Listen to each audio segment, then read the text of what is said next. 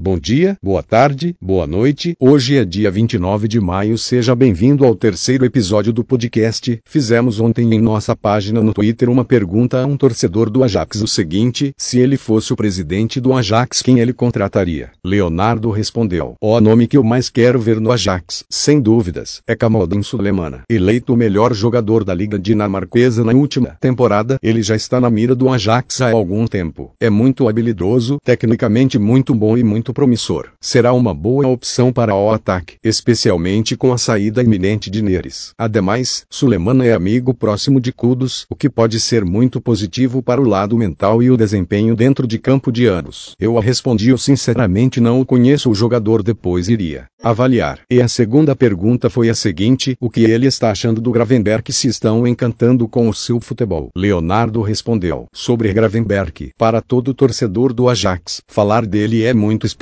Não tenho dúvidas de que todo torcedor tem muito carinho por ele e muito orgulho da mais nova grande estrela da nossa base. Vê-lo em campo a cada semana é a certeza de que nossa Filosofia A filosofia de Cruyff se mantém firme, mesmo nos tempos em que o dinheiro dita as regras do jogo. Apesar disso, é indiscutível que Gravenberg ainda pode ser muito inconstante, mas nada muito preocupante e que o tempo e uma maior experiência não resolvam. Eu respondi: concordo, acho que ele não fica muitas temporadas no Ajax, acho que ele vai para um outro clube. Obrigado, Leonardo, pela Atenção e pela presença. Galera, irei falar agora um pouco só o trabalho de Eric Ten Hag, um treinador muito competente, que inclusive vem encantando os olhares do nosso torcedor e de outras equipes. Ten Hag conseguiu ficar em uma marca histórica de 34 partidas sem perder todas as competições, chegou até as quartas de finais da UEFA Europa League e ganhou sua 35ª Eredivisie e conquistou Copa da Holanda, ou seja, de treinador estamos muito bem servido. Outro destaque da temporada foi se não o melhor jogador da Eredivisie, um dos melhores, Dusan Tadic jogou 34 partidas da Eredivisie e começou 31 e fez 14 gols e deu 17 assistência, ou seja, se ele participou de 31 gols do na Eredivisie, jogou muito não jogou.